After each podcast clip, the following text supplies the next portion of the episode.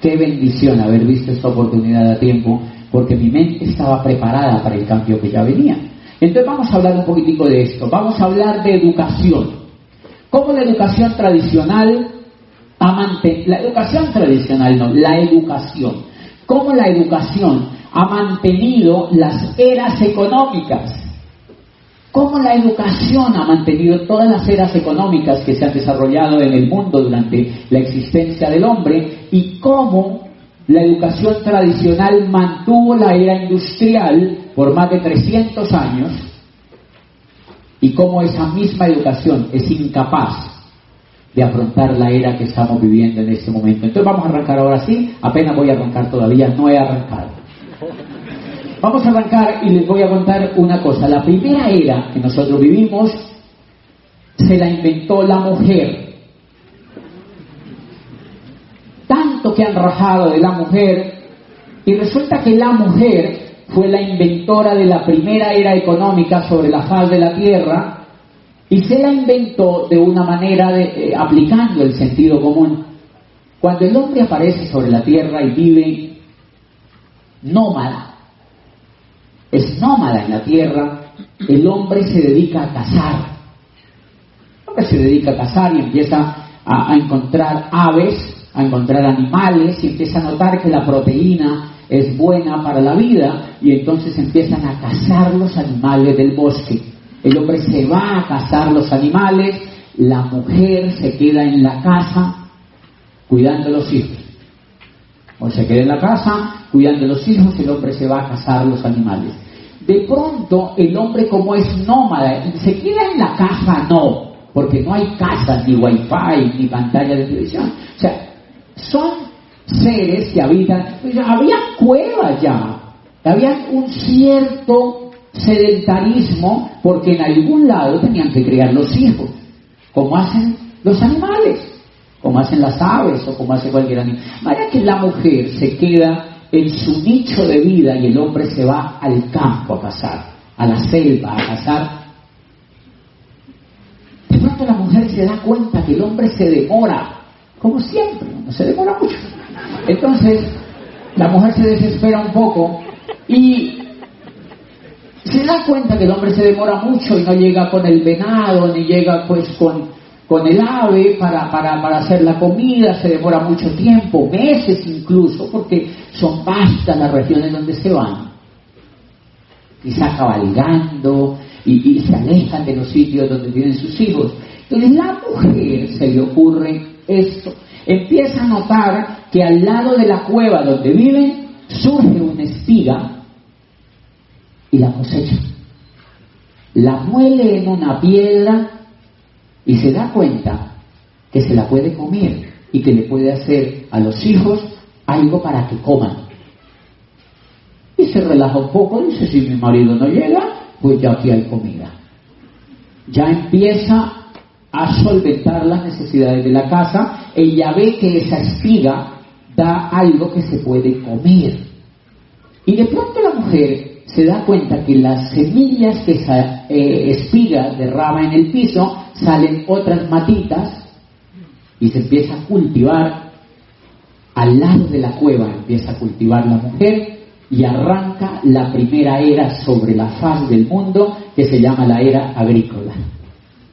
Dijeron, wow, la tierra se puede usar para cultivar. Tremendo descubrimiento, la tierra no valía nada. La tierra no valía nada porque era muy poca gente la que existía y toda la tierra valía. La tierra no valía nada. Desde ese momento la tierra empieza a cobrar valor y la gente se empieza a adueñar de eso y a la mujer ya no le preocupa que el hombre no llegue con la casa porque ella ya cuida a los hijos. Cuando el hombre se da cuenta, llega a la casa y se da cuenta que su mujer tiene sembrados y que con eso se puede pues mantener la casa, el hombre se relaja y se queda en la casa y de allí tanto barricón. Porque el hombre entonces ya no vuelve mucho a cazar y empieza a quedarse un poco en la casa y empieza a cazar, perdón, empieza a cultivar con la mujer. Empiezan a cultivar la tierra y empiezan a darse cuenta que se pueden adueñar de la tierra y empieza, el hombre se vuelve sedentario. Deja de ser nómada, se dedica a cultivar la tierra y entonces la tierra cobra un valor incalculable. Inicia la era agrícola, se la inventó la mujer. Un aplauso para las mujeres, miren, se inventó la era agrícola. Se inventaron la era agrícola. No, me pase la presentación, por favor, no me pase nada todavía. No, me pase nada todavía. Ok.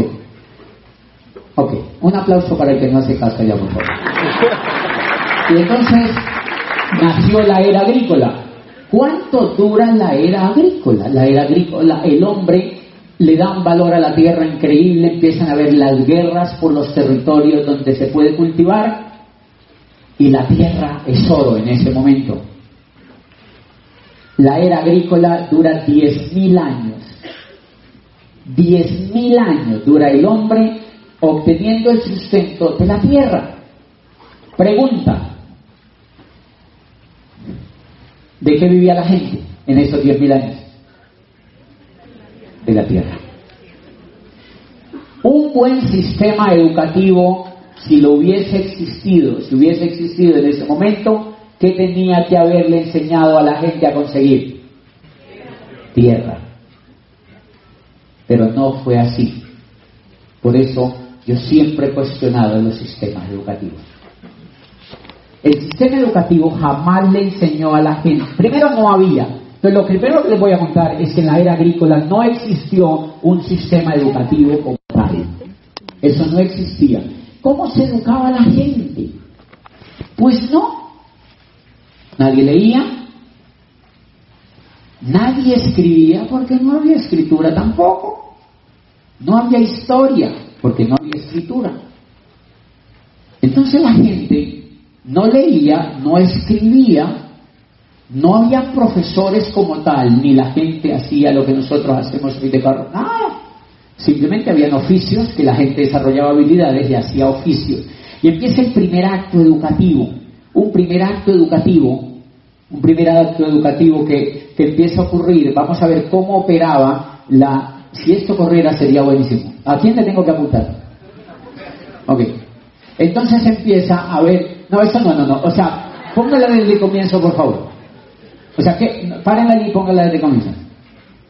Por favor.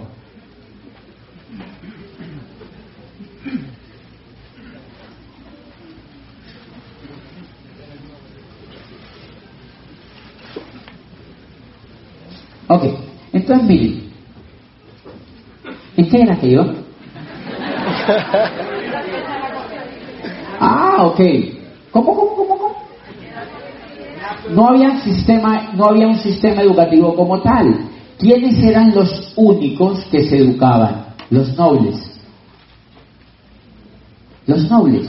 Porque empieza a haber una casta, empieza a haber una casta que se empieza, pues como siempre había una casta que gobernaba. No se podría hablar de nobleza como tal, porque la nobleza surge unos 400 años después de la era cristiana, pero sí hay unas castas que empiezan a gobernar el mundo. Empiezan a gobernar en algunas castas el mundo y los únicos que podían gobernar, que podían educarse, eran las castas dominantes, las pequeñas castas dominantes y el clero. O sea, la gente que tenía mucha relación con la parte religiosa son los que manejan algún tipo de educación. El primer acto educativo que hay en la historia, que es fascinante, se da muchos años antes de la era cristiana, hay un rey en Macedonia que se llama Filipo de Macedonia, que es un rey muy poderoso, que gobierna Macedonia.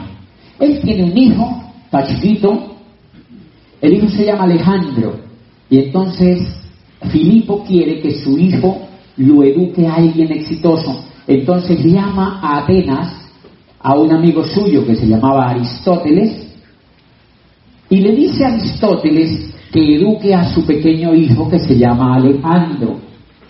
Y le pone ahí Alejandro para que lo eduquen. Entonces Aristóteles, claro, fíjense lo interesante, los exitosos educaban a los hijos de los nobles. Ese es un totazo de educación en la era industrial, en la era agrícola. Entonces, el pequeño Alejandro, a donde Aristóteles a que lo eduque, él eh, lo manda Filipo que lo eduque a Aristóteles. ¿Quién le dice a Aristóteles? Miren la educación que le da Aristóteles. Le dice, mira Aristóteles, la tierra es esto que tú ves y le muestra un mapa de la tierra. Y le dice, tú serás rey de Macedonia. Cuando tu padre muera, tú serás rey de Macedonia. Y entonces la tierra que tu padre ha conquistado, déjame la primera por favor, la tierra que tu padre ha conquistado, déjame la segunda por favor, la tierra que tu padre ha conquistado, la tierra que tu padre ha conquistado es muy chiquita, Macedonia es muy chiquita, y tú no crees, Alejandro, que Macedonia tiene que ser más grande, tiene que ser un imperio importante, y le dice, la única forma que Macedonia sea grande es que conquisten la tierra que hay conocida. ¿Cómo hago? le dice Alejandro, que subes en tu caballo, saca la casta real que tienes y empiezas a conquistar los reinos vecinos. Y tú vas a ser de Macedonia el reino más grande en la tierra, le dice Aristóteles. ¿Qué estaba haciendo Aristóteles con el pequeño Alejandro? ¿Dañándole? El coco. El coco. Y el niño está chiquito te dice, yo puedo hacer esto si tú vas a ser rey. Tú puedes conquistar el mundo y puedes hacer de Macedonia el sitio más espectacular del planeta. Y entonces el pequeño Alejandro empieza a creer, clave educar a los niños, clave educar a los niños. Pero hoy, ¿qué es lo que hacemos? Que le ponemos un profesor que un empleado.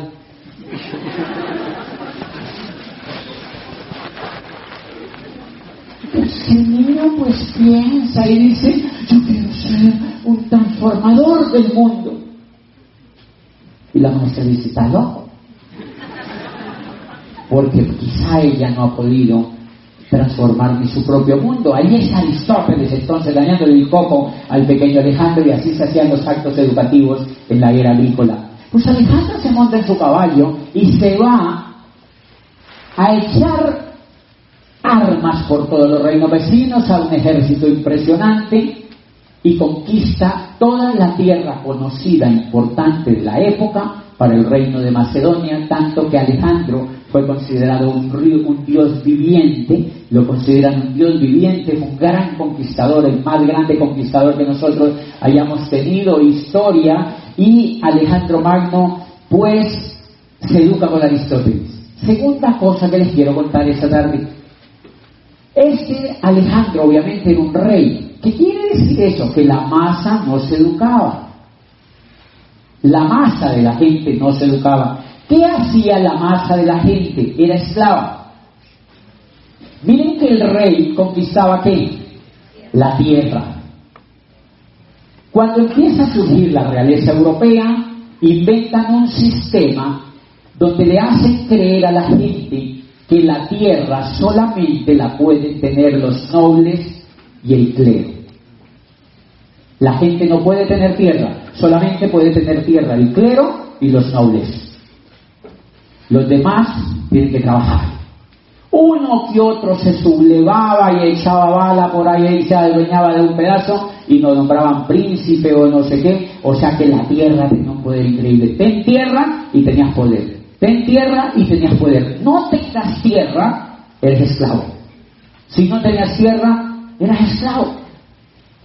Y así duró la gente sometida durante miles de años. Miles de años la gente subvivió sometida, solamente cultivando la tierra y no se le pasaba por la cabeza. No era socialmente, no era aceptado en el sistema que nosotros conocimos, no era aceptado que la gente se adueñara de la tierra. Solamente se podían adueñar de la tierra los reyes y el clero. Eso era normal. De hecho, todavía hay una ley antigua en la realeza inglesa donde la reina Isabel, por ejemplo, es la dueña de todo el territorio de Inglaterra. Es como más simbólica, pero eso demuestra cómo era en el pasado. Los que tenían la tierra tenían el poder. Ok, la educación, vamos a hablar de educación y de revolución. Vamos a hablar de educación y de revolución, porque nosotros lo que yo hice, lo que yo hice para llegar a diamante fue encontrar una educación que me hizo pensar y que me hizo revolucionar. ¿Cómo cambió el mundo? miles de años la gente esclava, sometida a los reyes y sometida al clero, sometida a los reyes, sometida al clero. Le hicieron creer a la gente que el rey gobernaba la tierra y que otro gobernaba las almas. Lindo el negocio. Y le dijo, yo tengo dos, le dijeron a la gente, yo tengo dos espadas. Con una gobierno las almas, esas espadas me las dieron de arriba, con una espada gobierno las almas, y la otra espada para gobernar la tierra se la entrego al rey. Si el rey no me hace caso, le hago pao pao en ese rabo y le quito la espada. ¿Ok? Era un sistema, era un sistema. No había escritura, no había lectura, no había coquito.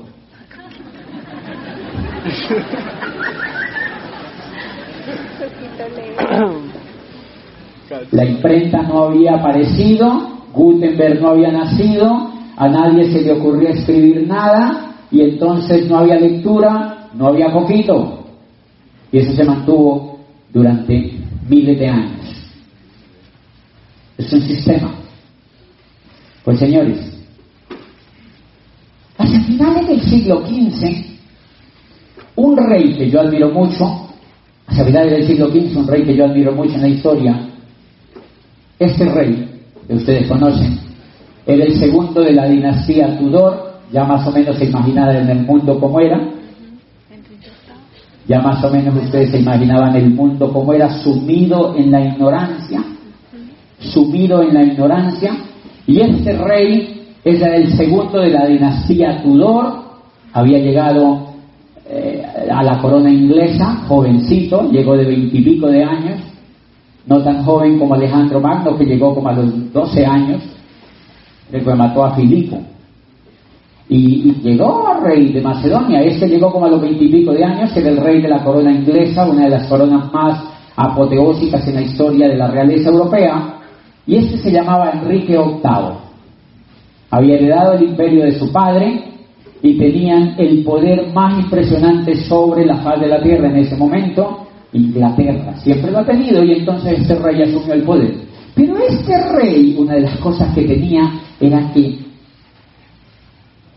primero, era el la esposa de este rey era Catalina de Aragón, hija de los reyes católicos, sobrina de Carlos V, que en ese momento era el emperador del Sacro Imperio Romano Germánico, o sea, era una, una, toda una institución en Europa. Y la esposa de este, que era hija de los reyes católicos de España, a la vez era sobrina de Carlos V, y Carlos V estaba emparentado con el Papa de la época. Lindo el negocio. Entonces esto pues era un negocio bien montado allí, y acuérdense con el tema de la espada y todo esto. Entonces, uno de los problemas que tiene Enrique VIII era que era enamorado como él mismo. Era supremamente enamorado. O sea, eso no es duplicable. Y entonces este rey era muy, muy, muy, muy enamorado, estaba casado con Catalina de Aragón y de pronto pasó una cortesana de, de las cortesanas de Catalina de Aragón que trabajaban en la casa real y este rey se enamora de esta muchacha. Estaba buenísimo. Se enamora de esa muchacha, esa muchacha se llama Ana Bolena. Se llama Ana Bolena y el rey se enamora perdido, perdidamente de Ana Bolena. Se enamora perdidamente de Ana Bolena y Ana Bolena si acaso le daba piquitos. Porque le pone la condición.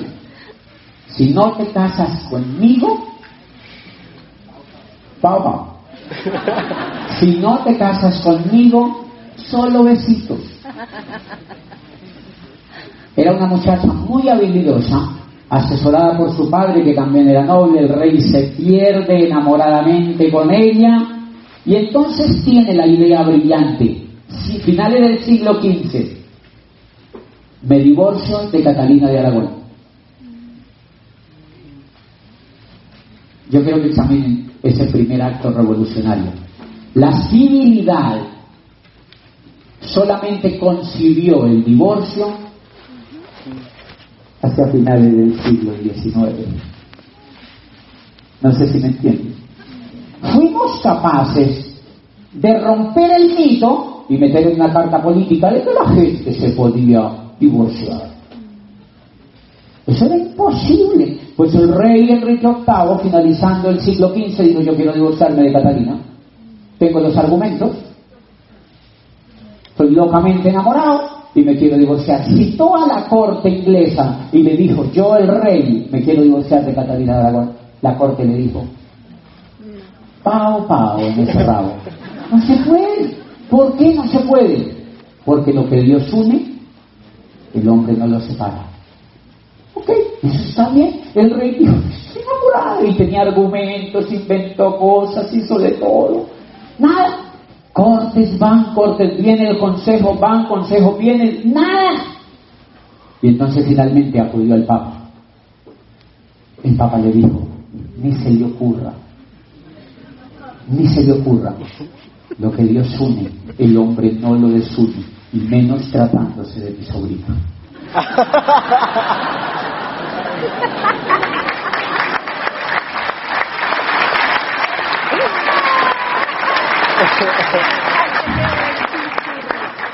El rey está perdidamente enamorado de esta muchacha.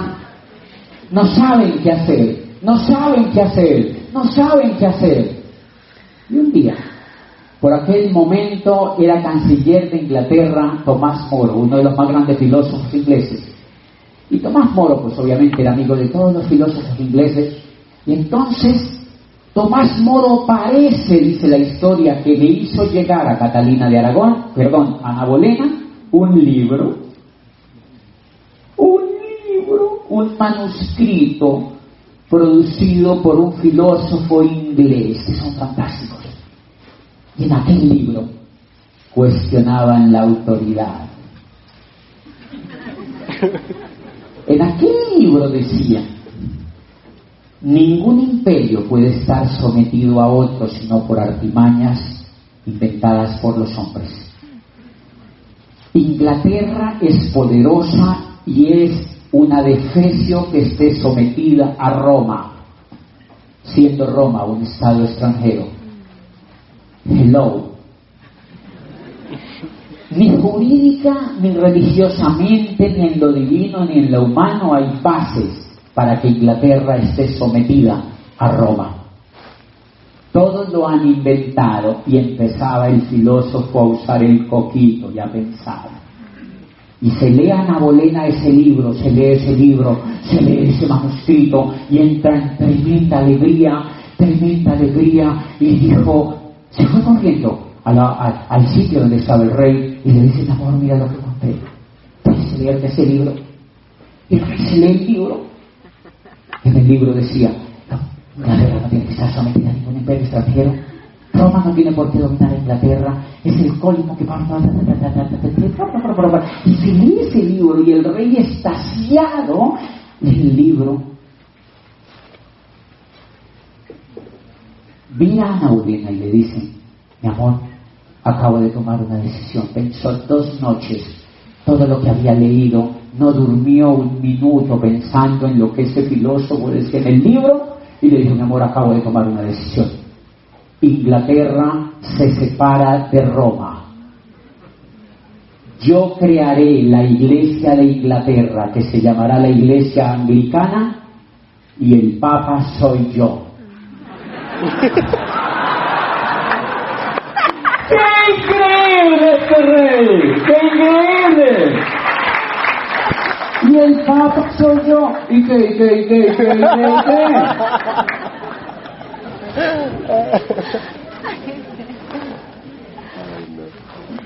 Pero lo más increíble es el comentario que le hace a Ana Bolena en privado. Le dice, es increíble, mi amor, que hayamos estado sometidos más de mil años a un imperio extranjero solo por no habernos leído un libro.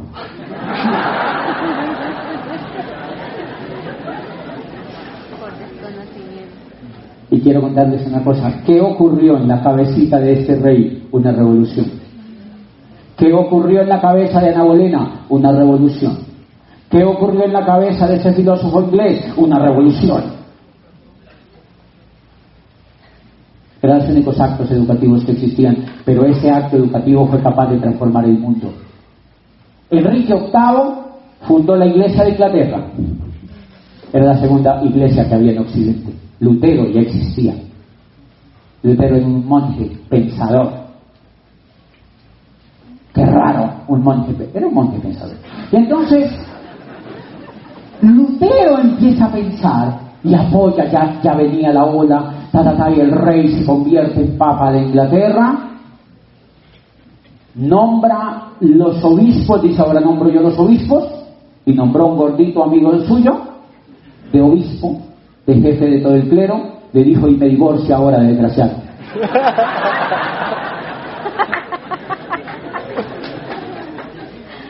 y ya está, lo divorciaron. Lo divorciaron legalmente, el rey se divorció legalmente y volvió reina de Inglaterra a Ana Bolena legalmente y ya está. Crearon la segunda iglesia en Occidente y crearon una Biblia propia.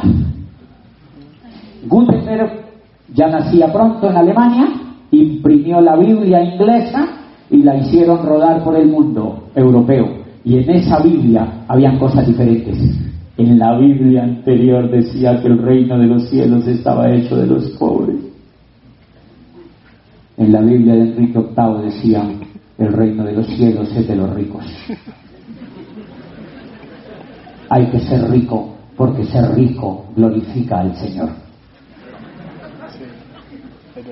Pues quiero, yo no les quiero hablar hoy de religión, lo que les quiero contar es que ese pensamiento, quienes llegaron a Estados Unidos fueron los ingleses, los irlandeses, los europeos de ese lado y los alemanes. Los que llegaron acá fueron los españoles con el libro anterior.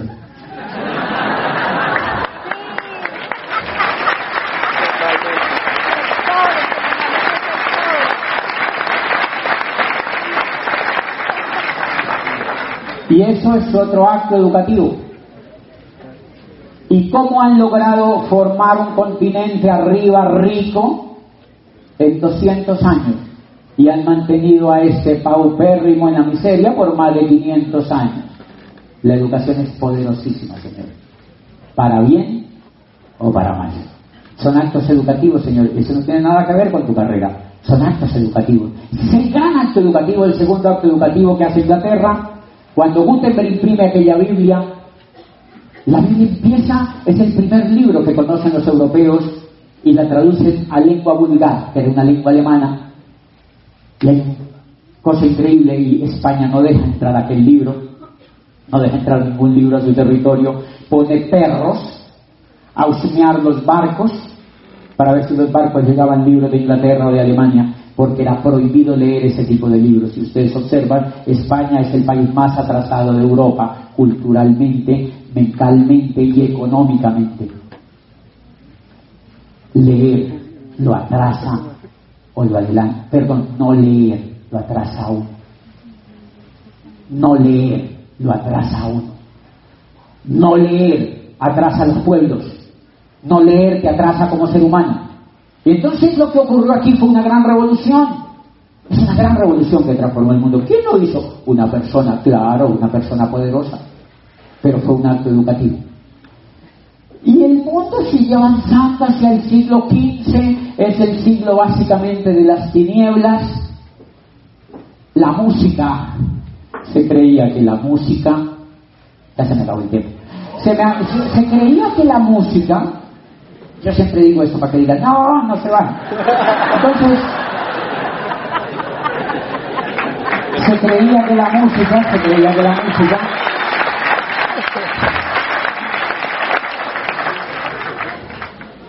se creía que la música era inmutable, no se podía cambiar. Pitágoras, que era griego, filósofo griego, matemático, padre de la matemática prácticamente, había dicho que la música tenía unas partituras inmutables. que la música tenía unas leyes como la de la gravedad y que esas leyes no se podían cambiar. Y la gente duró 1500 años tocando una música aburridísima. Nada, nada, nada. Música aburridísima, canto el gregoriano. Una música hartísima, se dormían oyendo eso. Claro que había música linda también. Pero la gran mayoría de la música era quieta, porque se decía que no se podía alterar, porque las normas de la música eran enviadas por allá arriba. No se podían alterar. Entonces el hombre no podía usar el coco, porque pao pao en ese rabo. No se podían meter a la música. La música era inalterable. Nace un italiano, finales del siglo XV, cuando ya en Europa había la revolución de Enrique VIII, estaba empezando todo aquello, y nace un italiano que se llama Vicenzo. Le encanta la música. Le encanta la música, le apasiona la música y empieza apasionarse cada día más por la música desde chiquito. Lea Pitágoras y dice Pitágoras. Hello, Pitágoras. Pitágoras está loco. Entonces empieza a hacer experimentos con intestinos disecados de conejo, de cerdo y de varios animales, de cordero. Y empiezan a hacer experimentos, le pone pesas a un lado de la guitarra, templa las cuerdas y allá le pone unas pesas. Y él nota que cuando toca cambia la armonía. O sea que Pitágoras estaba de cono Dice Pitágoras, no tenía razón. Si yo muevo la ley, la ley cambia. Pitágoras está equivocado. Se llamaba Vicenzo.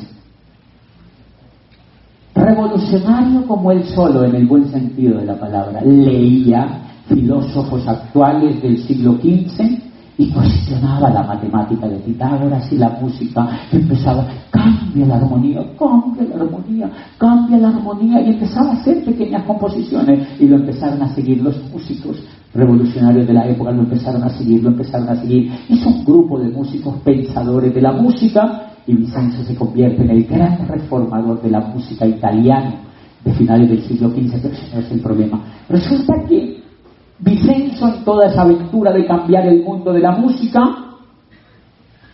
tenía un hijo que ve a Vicenzo haciendo eso y ese hijo se llamaba Galileo. El hijo de Vicenzo se llamaba Galileo y pues obviamente era Vicenzo Galilei, ese pensador de la música y ese reformador de la música que nunca hemos oído hablar de él. Y, Galileo veía a su padre probando soñando, creando, cuestionando, cambiando. Y Galileo le da, ve el ejemplo de su padre y Galileo empieza a gestar también su misma revolución, que después transforma más adelante al mundo. Primer mensaje para los que están aquí, que se les haya ocurrido tener hijos. Tienen que ser triunfadores, porque ustedes son el primer maestro de sus hijos sus hijos los ven en todos sus actos. Sus hijos, ustedes son el maestro principal de sus hijos y por eso están obligados a triunfar, a ser los mejores, a ser brillantes, porque ustedes son el ejemplo de sus hijos. Si ustedes quieren que sus hijos transformen el mundo, ustedes lo tienen que transformar primero. Así es su pequeño mundo para que su hijo vea el ejemplo. ¿Tiene eso sentido?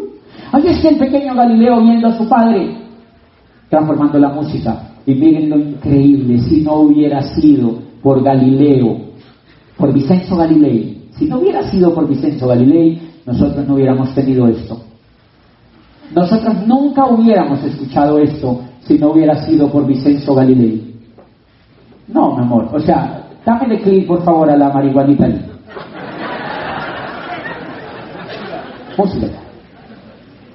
Si no hubiera sido por Vicenzo, nosotros no hubiéramos escuchado esto.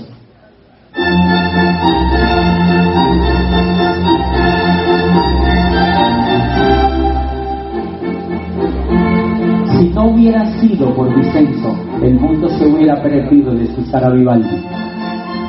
Si no hubiera sido por Vicenzo, esto no hubiera dado a luz en el mundo. Se les imaginan lo que esto revolucionó al mundo. Vivaldi era un demonio con cola. Esto jamás se había hecho en el mundo, señores. La música no era así. Si no hubiera sido por Vicenzo Galilei, no había nacido Vivaldi, pero tampoco hubiera nacido este, señores. Si no hubiera sido por la teoría de Vicenzo, que la música se podía alterar y cambiar, dámelo por favor. No hubiéramos escuchado esto en el mundo.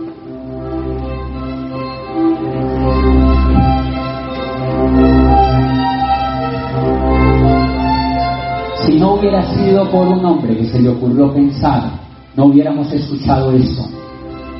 Si no hubiera sido por un hombre que se le ocurre pensar, el mundo se hubiera perdido de esa exquisitez que hubiera que transformó el pensamiento humano. El mundo no hubiera conocido a Chopin. El mundo no hubiera conocido a Chopin. El mundo no hubiera conocido a Schubert. El mundo no hubiera conocido a el mundo no hubiera conocido a los, a los músicos rusos, no hubiera conocido toda la música que creó la más grande, la más grande explosión de creatividad y que sirvió para decirle a la gente que cómo se podía usar para crear y para transformar. Si no hubiera sido por, por, por Vicenzo el mundo seguiría inalterado el mundo seguiría, la gente muriéndose y muriéndose y muriéndose esclava, sin haber conocido esa maravilla. Yo quiero que pare ahí un poquitico y que pase la segunda, si no hubiera sido por Vicenzo, todavía no, si no hubiera sido por Vicenzo Galilei, el mundo se hubiera perdido de esto. También se hubiera perdido de esto. Dame la otra, por favor. Si no hubiera sido por Vicenzo.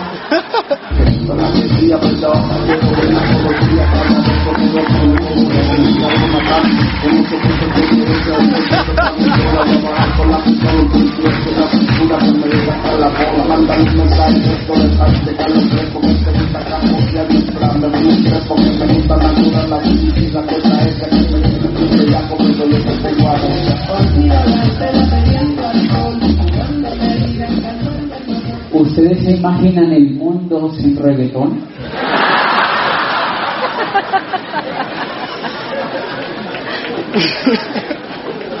¿Se imaginan ustedes el mundo sin reggaetón, señores?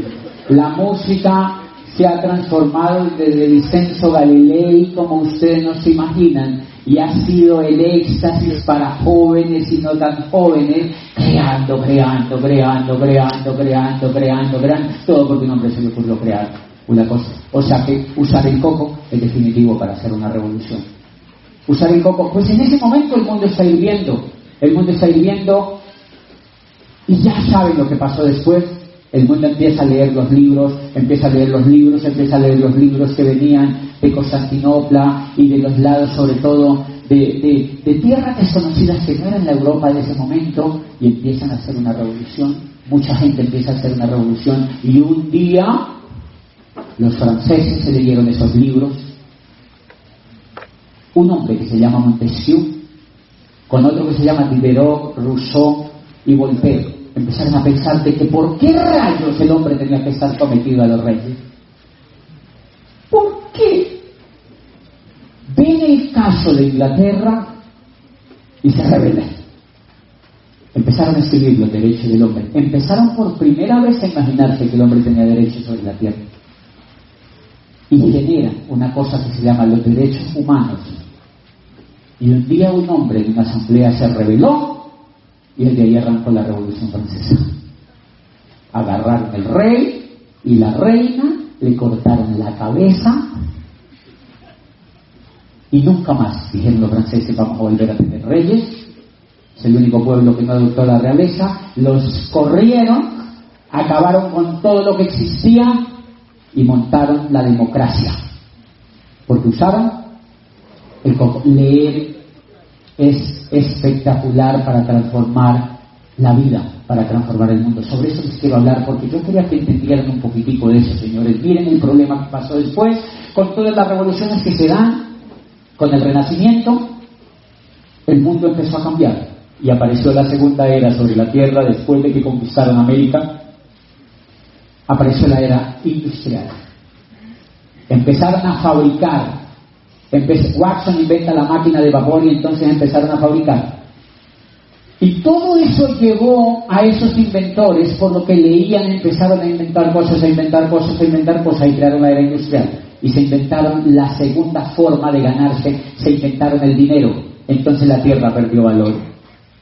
Y se inventaron el dinero. Y ahora había que conseguir dinero y unos pocos entendieron cómo funcionaba la era industrial y consiguieron dinero y montaron empresas, industrias. Y el resto que no entendió lo educaron para que fuera empleado.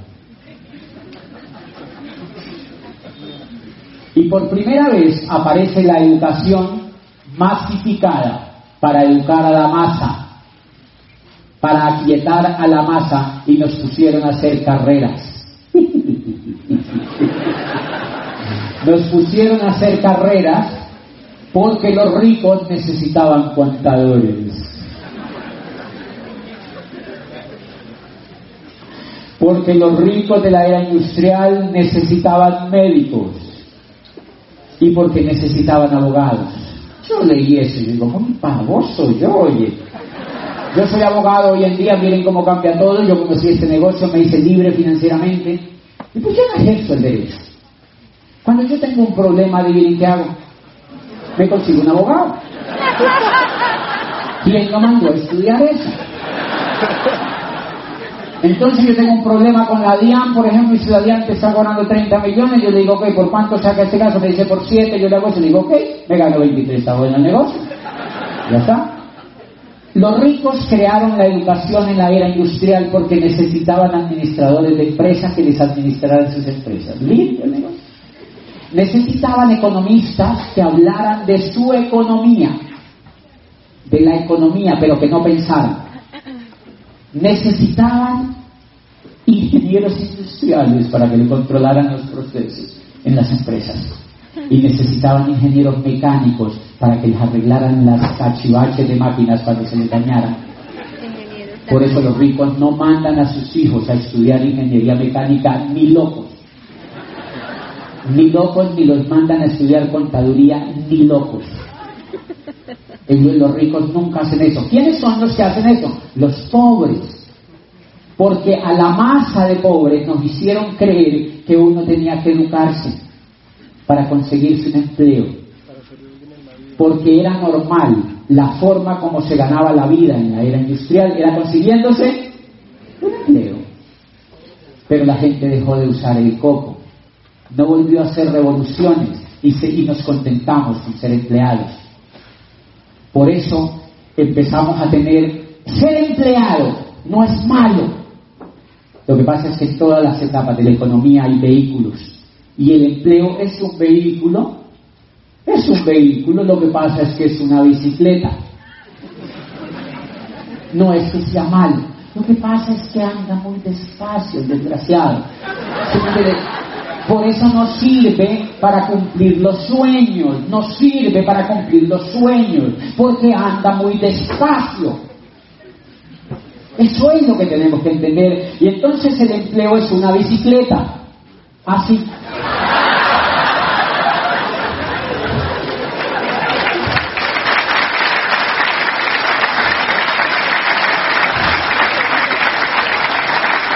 Es una bicicleta empleo.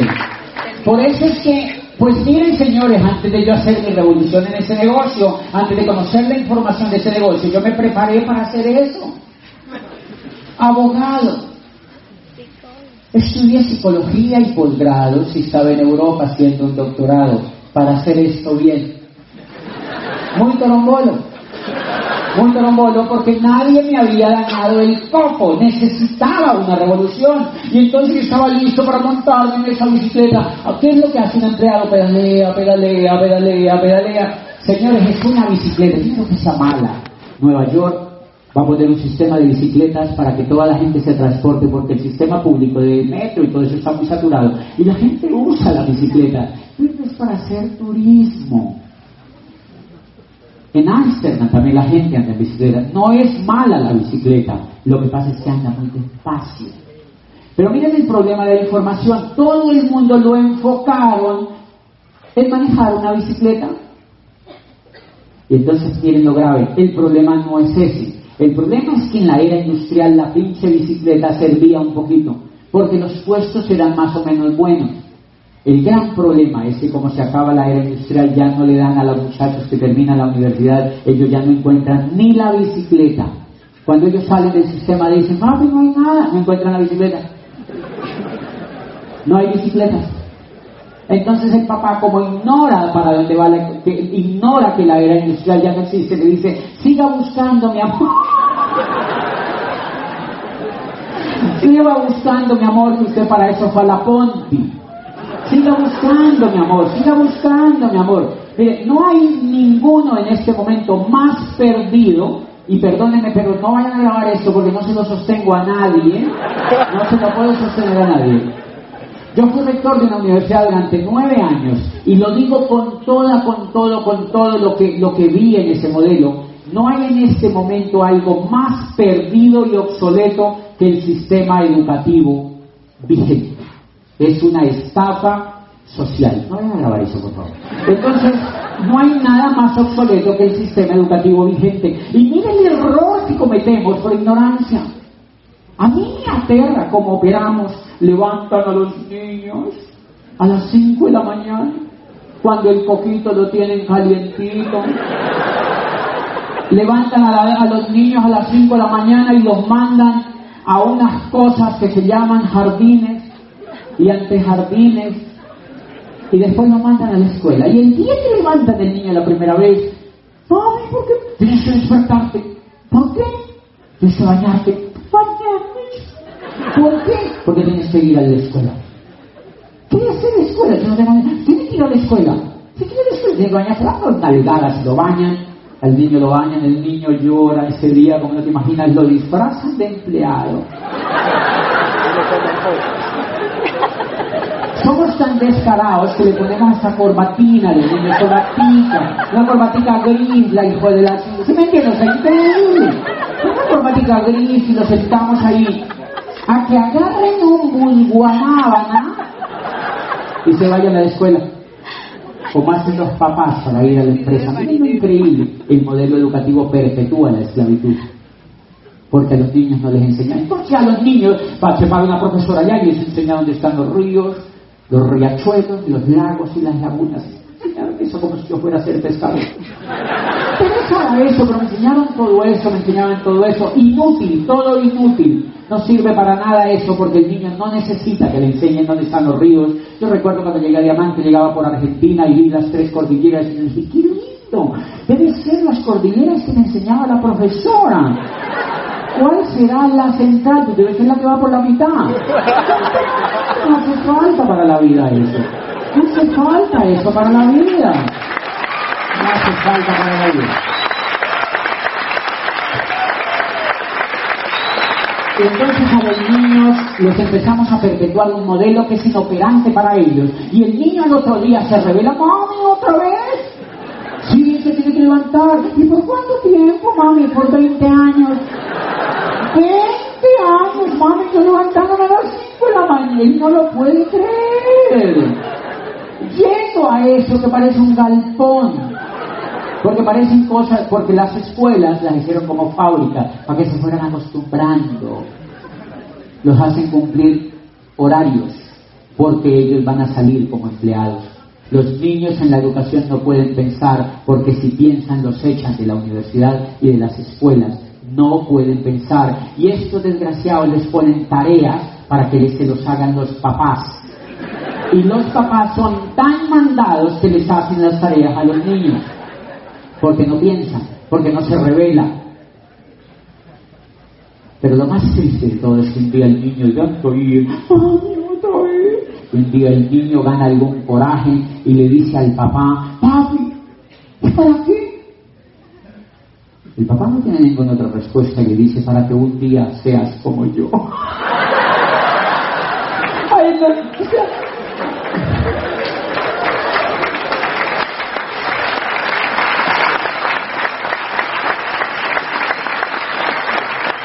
seguro que el niño, lo único que te falta decir es como tú, papi. Como tú, papi, hello. no puedes cambiar de casa. ¿Cómo tú? Porque el niño nos ve perdidos. El niño nos ve perdidos. El niño nos ve que no le pegamos al mundo. Los niños vienen. Los niños nos respetan mucho. Porque los niños no tienen otra alternativa, señores. Estamos cometiendo un crimen con los niños. Yo, con esto lo digo así siempre, porque un día estaba en México, una señora se aproxima a mí y me dice, mamá, pero estamos esperando aquí en México, nos encanta que haya venido, traje a mi hijo de nueve años, me tocó meterlo haciendo trampilla, y quiero. Y él te oye en los CDs, se mete a YouTube, pero hay un problema, mi hijo no quiere ir a la escuela.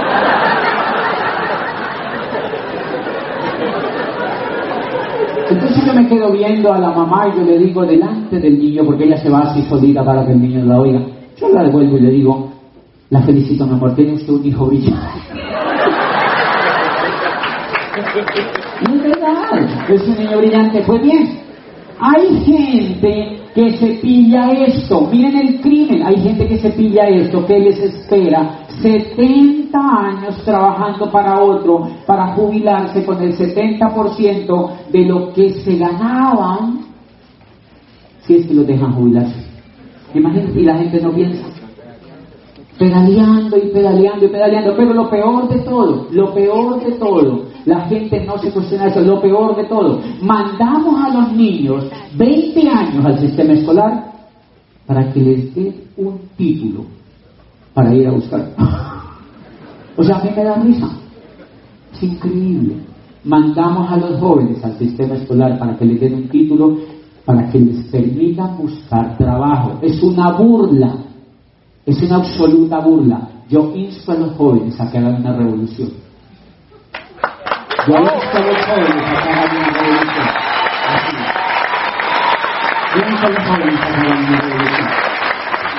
quiero que se levanten la primera gran revolución que yo quiero que hagan los jóvenes de Ibagué, quienes están entre los 17 menos no y 25 años. Párense por favor, párense por favor, párense por favor, párense por favor, párense por favor.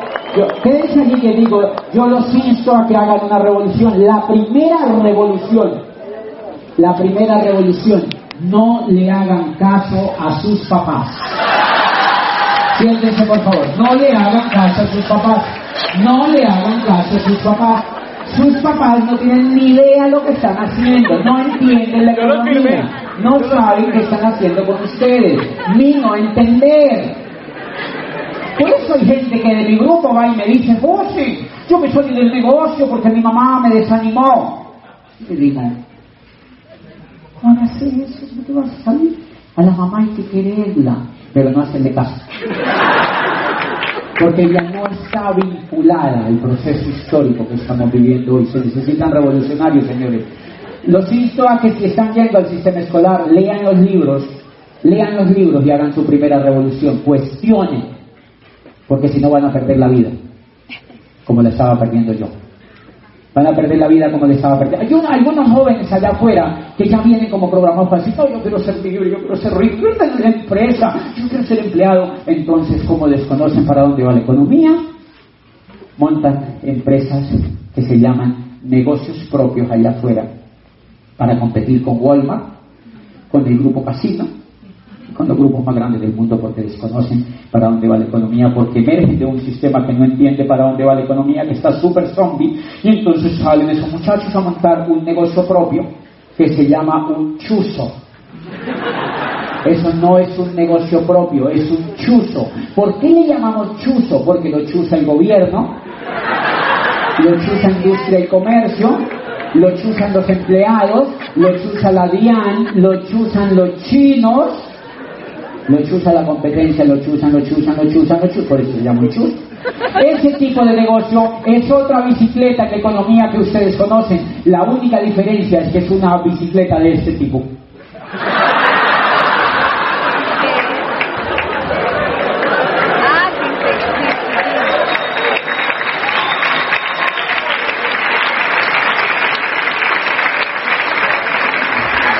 Por eso si aquí hay gente, yo los felicito por estar aquí, si hay gente que ha soñado con tener una empresa propia, yo le digo, no monte empresas en la economía tradicional. porque tú no sabes para dónde va la economía, tú no sabes cómo está el mundo en este momento y entonces montan este tipo. No es por lo que se imagine, no, no, no, es porque los que tienen negocios propios ni siquiera se pueden sentar porque primero le tienen que pagar a sus empleados, al gobierno, y dan pedal, y pedal. no se pueden ni sentar. Y ellos creen que son empresarios. Hello. Hay que aprender, estamos en una revolución, señores. La forma de hacer negocios cambió y nunca volverá a ser igual. Cambió. Si aquí hay gente, ¿qué es un chuzo? Es una empresa que tenga menos de 500 empleados. ¿Hay chuzos en Ibagué?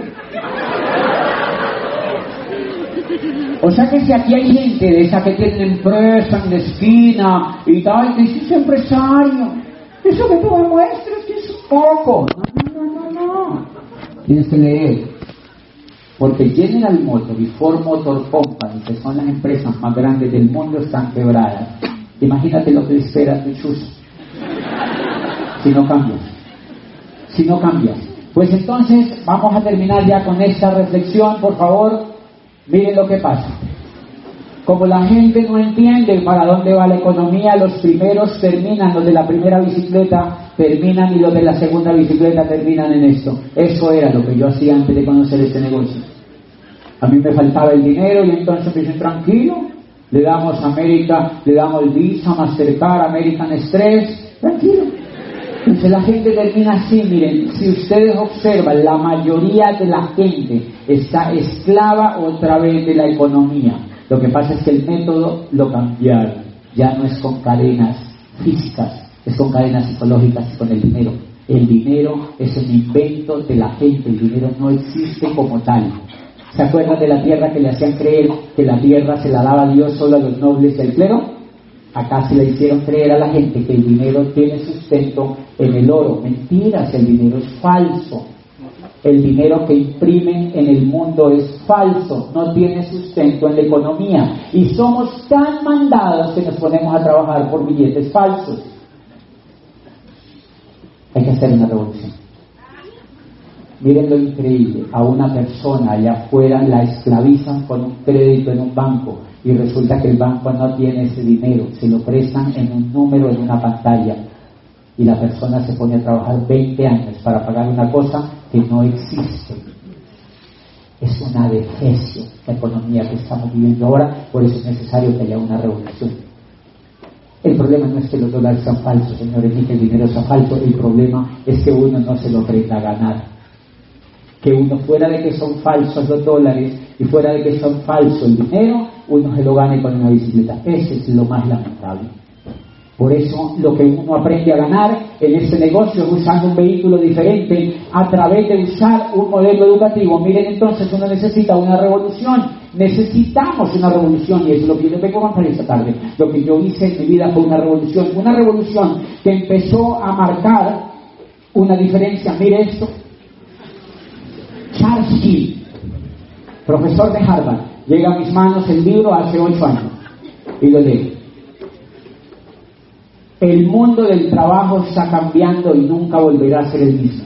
El viejo modelo en el cual cambia 40 años de su tiempo, talento y devoción a una compañía o profesión a cambio de un ingreso seguro y reconocimiento de sus pares ha sido destruido y no será rearmado.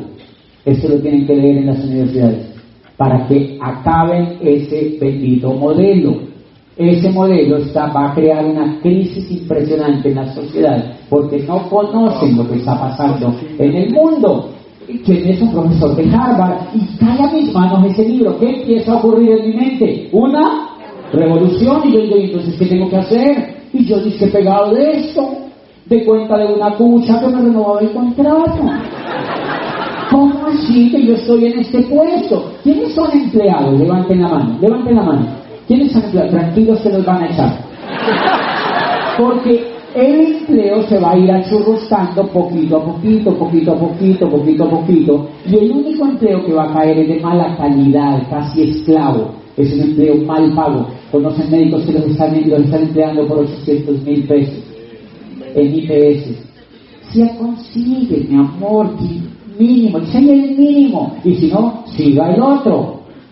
Y les hacen creer que para ganar experiencia. Es una estafa social lo que está ocurriendo y estas cosas se quedan con todo el dinero del sistema de salud. Esa cosa hay que hacer una revolución, pero yo no me podía, pues lo que seguí leyendo, entonces también por Paul y ahora sí me, emocioné.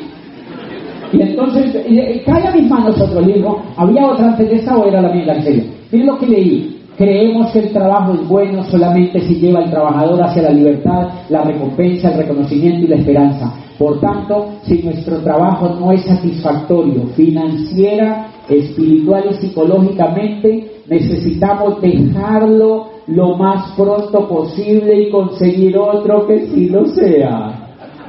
¿Qué es eso? Una revolución. Yo estaba leyendo ahí eso, hace ocho años y yo, y yo metido aquí en esta cosa, maricón. Empezó a ocurrir una revolución de mí.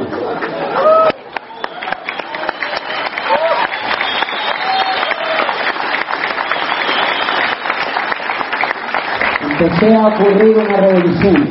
¿Saben quiénes son estos señores? Riz de Vos y Jay Van Andel, los creadores de esta oportunidad empresarial. La crearon hace 53 años. Esta gente merece 10 premios Nobel de Economía, señor. Lo que pasa es que el mundo no entiende qué es lo que han hecho. Lo van a entender en 200 años.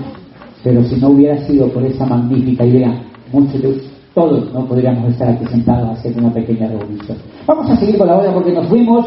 Miren, interesante el mundo finalmente se ha dado cuenta de que la era industrial ha muerto y estamos oficialmente entrando a la era de la información. Libro 3. Los negocios como General Motors y Ford Motor Company pertenecen a la era industrial. Las franquicias como McDonald's son la frontera de la era industrial y la era de la información. Y los negocios de mercadeo en red son la auténtica demostración de la era de la información porque trabajan sin empleados, sin fábricas y sin terrenos solo con información. Yo dije, ¿a quién hay que matar? Estaba haciendo una pequeña revolución. Señores, hay mucha gente que desprecia el negocio por ignorancia. Desprecian el negocio. Los traen casi amarrados aquí. Por ignorancia, porque no se han leído un libro. Esto emocionalmente me cambió la vida y empecé yo a leer. Mire esto. El cuarto libro, el network marketing surge hoy como el método de distribución más poderoso y el modelo de empresa más atractivo en la nueva economía. Y más adelante, en el otro capítulo, dice compañías que lideran el camino del network marketing en el mundo. Y la primera dice Amway Corporation.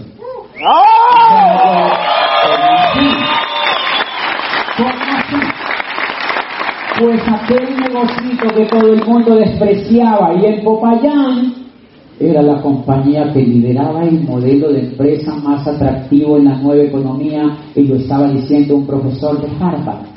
No, un profesor de Ibagué, mi amor.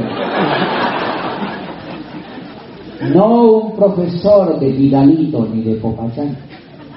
Un profesor de Harvard, que es la primera universidad del mundo, este señor ha sido consultor de las 100 compañías más grandes del mundo y dice que es el negocio más ético que haya visto, más democrático y más justo para construir un negocio propio para cualquier persona en la nueva economía. Así no que matar, decía yo. Y eso me daba revolución, por eso empecé a ganar seguridad, por eso empecé a ganar fe, por eso empecé a darme cuenta que estaba enfrente de una oportunidad. Y miren lo que les cuento, por eso es clave que tú te educas, es clave que tú leas, es clave que tú entiendas por una razón, porque cuando terminó la era industrial cuando terminó la era agrícola, había muchos campos que brotaba un barrito negro, grasoso, y la gente empezó a darse cuenta que ese barrito mataba las matas. Era la era agrícola, las matas eran lo más importante. Y entonces empezaron a abandonar los campos y a vender las grandes fincas y vendieron las fincas, grandes, grandes, grandes kilómetros de tierra. En todo el mundo la dejaron botar. Adivinen qué era el barrito. Era petróleo. Y hubo unos visionarios que vieron el barrito y dijeron, ven ¿verdad? yo compro eso, regálame. Los ingleses y los árabes. Y muchos pueblos visionarios se dieron cuenta que la era industrial estaba llegando y que había que tener petróleo porque el petróleo iba a mover el mundo. Pues dice este libro que el network marketing, este, varios de los libros que leído asimilan el network marketing al petróleo del futuro. Por eso lo desprecia la gente. Por eso la gente lo desprecia. Por eso la gente lo desprecia. Perdón. No, no, el anterior, no, el, del, el coco. Ah, no, no, no, ese, ese, ese. Miren este, miren esto, muchachos, revolución, educación y revolución. Igualitico que lo que le ocurrió al Enrique VIII, igualitico, miren esto.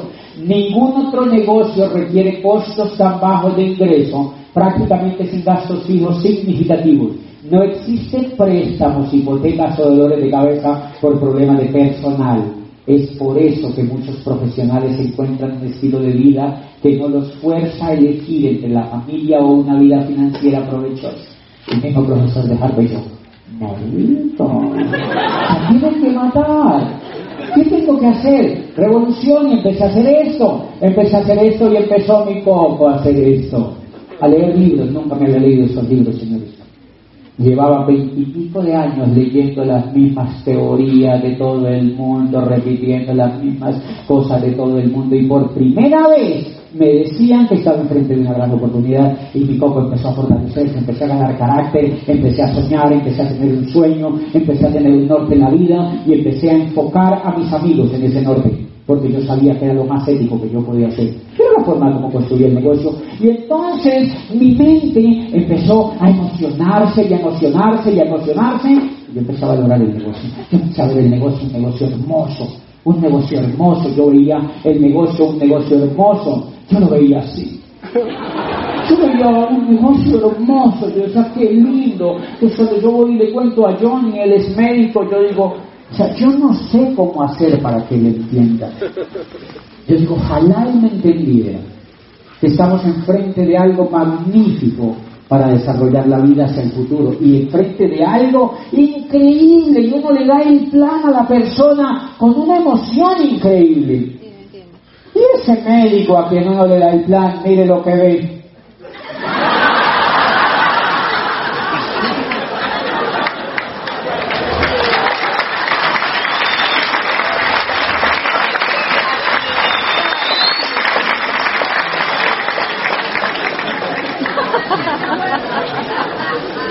Por una razón, porque él no ha hecho una revolución.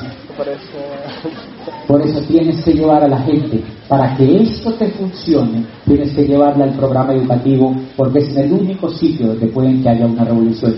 La segunda parte va a estar increíble, ya lo vemos.